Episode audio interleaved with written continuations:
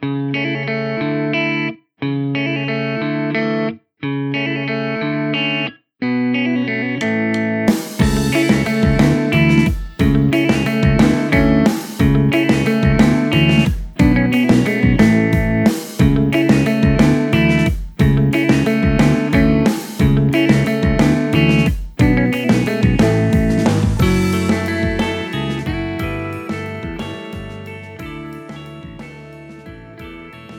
こんにちは、えー新しい地図帳の見方本日も始まりました。快晴です。4月の20日ですか。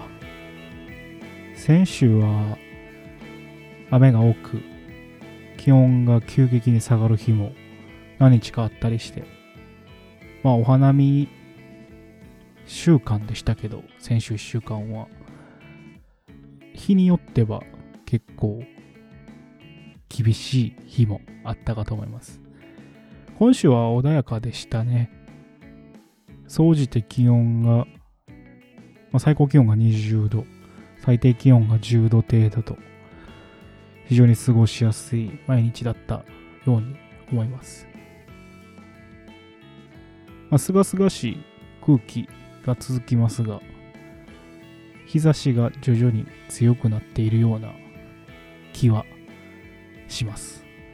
もしかしたら来週再来週とまた時間が過ぎると暑くなってくるのかなと思いますが今週1週間は非常に過ごしやすい1週間だったような初見で初感でございます本日は茨城県の地図帳の見方ということで関東地方に位置する、えー茨城県千葉県の北ですね。で、福島県の南。うん。茨城県の県庁所在地は水戸。関東以外にお住みの方は、茨城県の県庁所在地と聞いて、一瞬ちょっとこう、クエスチョンが浮かんだ方も、もしかしたら多いかもしれません。僕はね、皆さんどうだったんですかね？中学校とか小学校で地理の最初のテストって都道府県と県庁所在地を答えるっていうテストがあったと思うんですけど僕茨城だけは毎回間違えてましたね。宇都宮とか前橋とかがあるので茨城イコールで水戸がなかなか出てこない。で水戸黄門っていうのが有名なので水戸っていう地名があってもそれが茨城と結びつかない。水戸納豆とか。水戸と茨城ってなんか僕は関西の人間なのであまり結びつかなかったイメージがあります。一度茨城には訪れたことが僕はありまして一度だけですね。あの日立駅という海に面した駅があるんですけどガラス張りなんですよ。駅舎が。駅の壁壁というかが全面ガラス張りであの世界でも有名な世界でも有数の美しい駅。海の見える駅です。日の出がものすごい絶景らしいんですけどえ次行った時は早起きして朝日を見たいなと 思います。宿泊を伴って。駅に行くだけでも十分観光したような気持ちにはなりました。日立駅、え東京からは、え特急日立という特急で、え乗り換えなしで1本で行きます。え確か1時間30分、1時間40分ぐらい、2時間足らずで行けるので、もしよろしければどうぞ。茨城県の県名の由来は、え県成立時、県という、まあ、都道府県、廃藩置県、県成立時の、えー郡名というものが由来です。で軍名自体が茨城郡だったのでそこから取られてるんですけど、まあ、軍名っていうのは、えーどういうものかっていう説明をしちゃうと多分今日茨城の話あんまりできなくなっちゃうんで、えーちょっと省きますね。まあ軍名が茨城県だったっていうことはそもそも茨城っていう地名は何が由来なのというのが気になります、えー日立の国不土記という日立の国っていうのは昔の茨城のまあ大部分を占めていた旧国名。で、不土記ってのはあの、風土記、風に土に技術の木と書く不土記。という、まあ、知史ですね。その土地のことを書いた、まあ、歴史の書物みたいなものがありまして、その日立の国不土記の中に、かつて、まあ、族国族、まあ、敵というか、まあ、国族を退治するのに、まあ、茨、トゲトゲの、まあ、茨を使って、まあ、お城を作ってやっつけたというような説話があるんですよ。それが、まあ、茨城という地名の由来の一つだと言われています。まあ、今後、地名を由来、地名の由来について語っていくときは、いろんな説があるんですよ。いろんな説があって、諸説ある中の、まあ、1つか2つかを、えー、紹介したいと思います。で、こういったものって、例えばもう大和武とか、大和王朝の時代の話なんですよ。日立の国不動記とか。結局、起源については定かではないというようなことが頻繁に起こると思います。まあ、大体が一つの説で一つの、まあ、というような由来というような言われています程度だと思っていただければなと思います。またこれは大議論になるかもしれませんけど、読み方ですよね。僕は茨城と呼ぶんですけど、茨城だよっていう方いると思います。茨城なのか、茨城なのかというのはすごく根深いというか、えー、話だと思います。正しくは、一応、一応正しくは茨城という濁らないのが正解とされています。いやいや、俺はこれからも茨城と呼ぶぞって方は構わないんですけど、構わないと思います。あのこういったものっていうのは読み方っていうのは基本的にはね、漢字に対する読み方っていろいろあるので、読む人が多い方が正しいとすら僕は思ったりするんですけど、これ、なんで木と義が混合しているかっっていうと、まあ、2つ要因があると僕は訴えたい。ま2つというか、まあ、1つは僕が調べてきたやつ。1つは僕が今回なんでこれって濁ったり濁らなかったりでいろいろあるんだろうっていうのが考えた時にあこれが原因かもなって思ったのが1つあります。僕が思う最大の原因。それは茨城と宮城の関係性。同じ城という漢字。同じ三音の都道府県名。宮城は自然に読むと宮城とは読まないんですよ。宮城じゃないですか。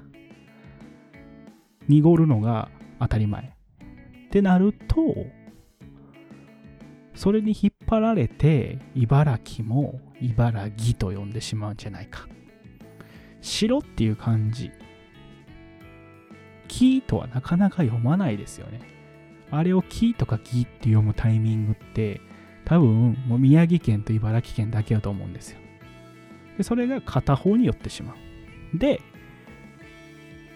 大阪にも茨木という地名があります。これ、同じ茨に木が木材の木なんですよ。これは自然に読むと茨木になると思うんですよね。やっぱりこの城って漢字を義と読みがち。でもう一つの原因は茨城のお国なまりが原因だという説。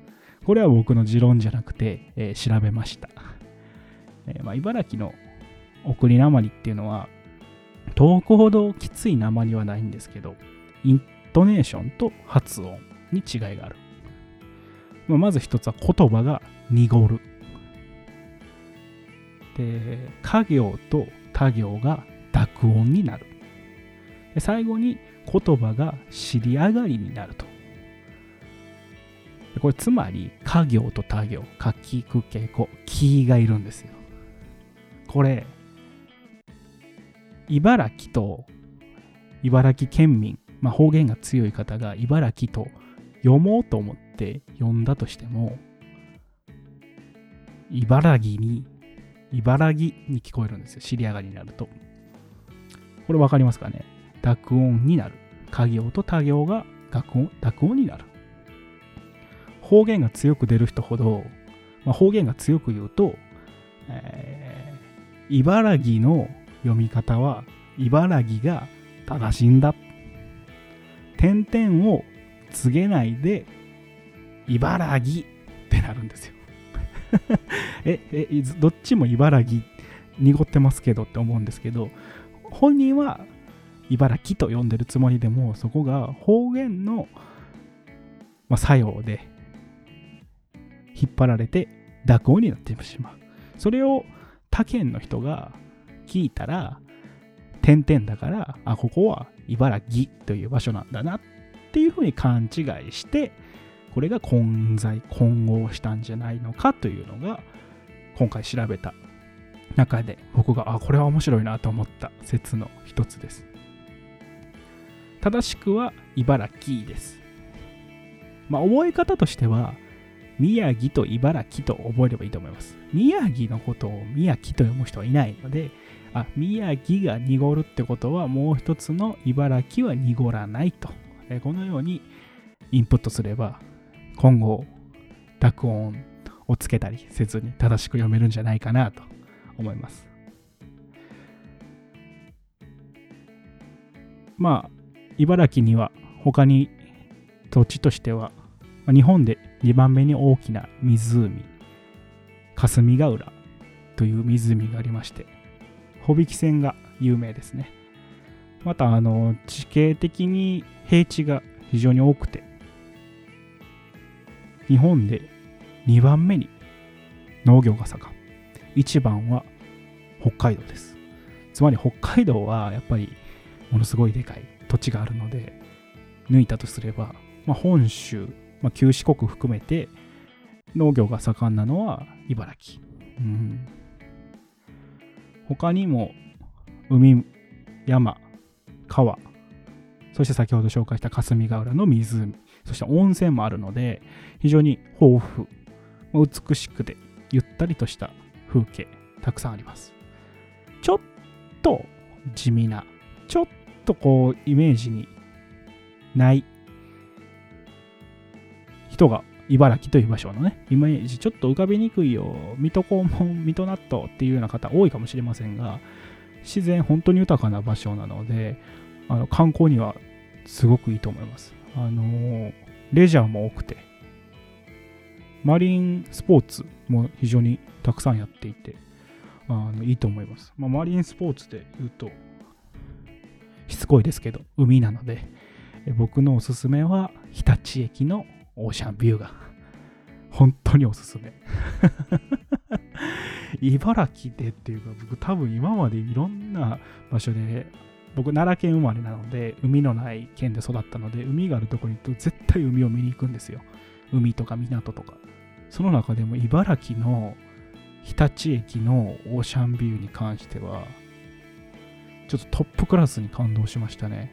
全面ガラス張りで、宙に浮いてるので、邪魔なものが周りに一切ないんで、海が本当に綺麗、天気がいい日に、ぜひ訪れてほしいなと。しつこいですけど、最初と最後に日立駅。まあ、それぐらい僕に、日立駅が印象に残ってるということですね。どうでしょう？茨城にお住みの方、茨城に一度訪れたことがある方、茨城に縁がある方、今回の放送を聞いて、ぜひ感想などお寄せいただければ非常に嬉しいです。行ったことないよって方はね、ぜひ一度地図から茨城を見てみてください。そして実際に足を伸ばして感じていただければなと思います。本日は以上になります。ぜひまた次回もお聴きください。さよなら。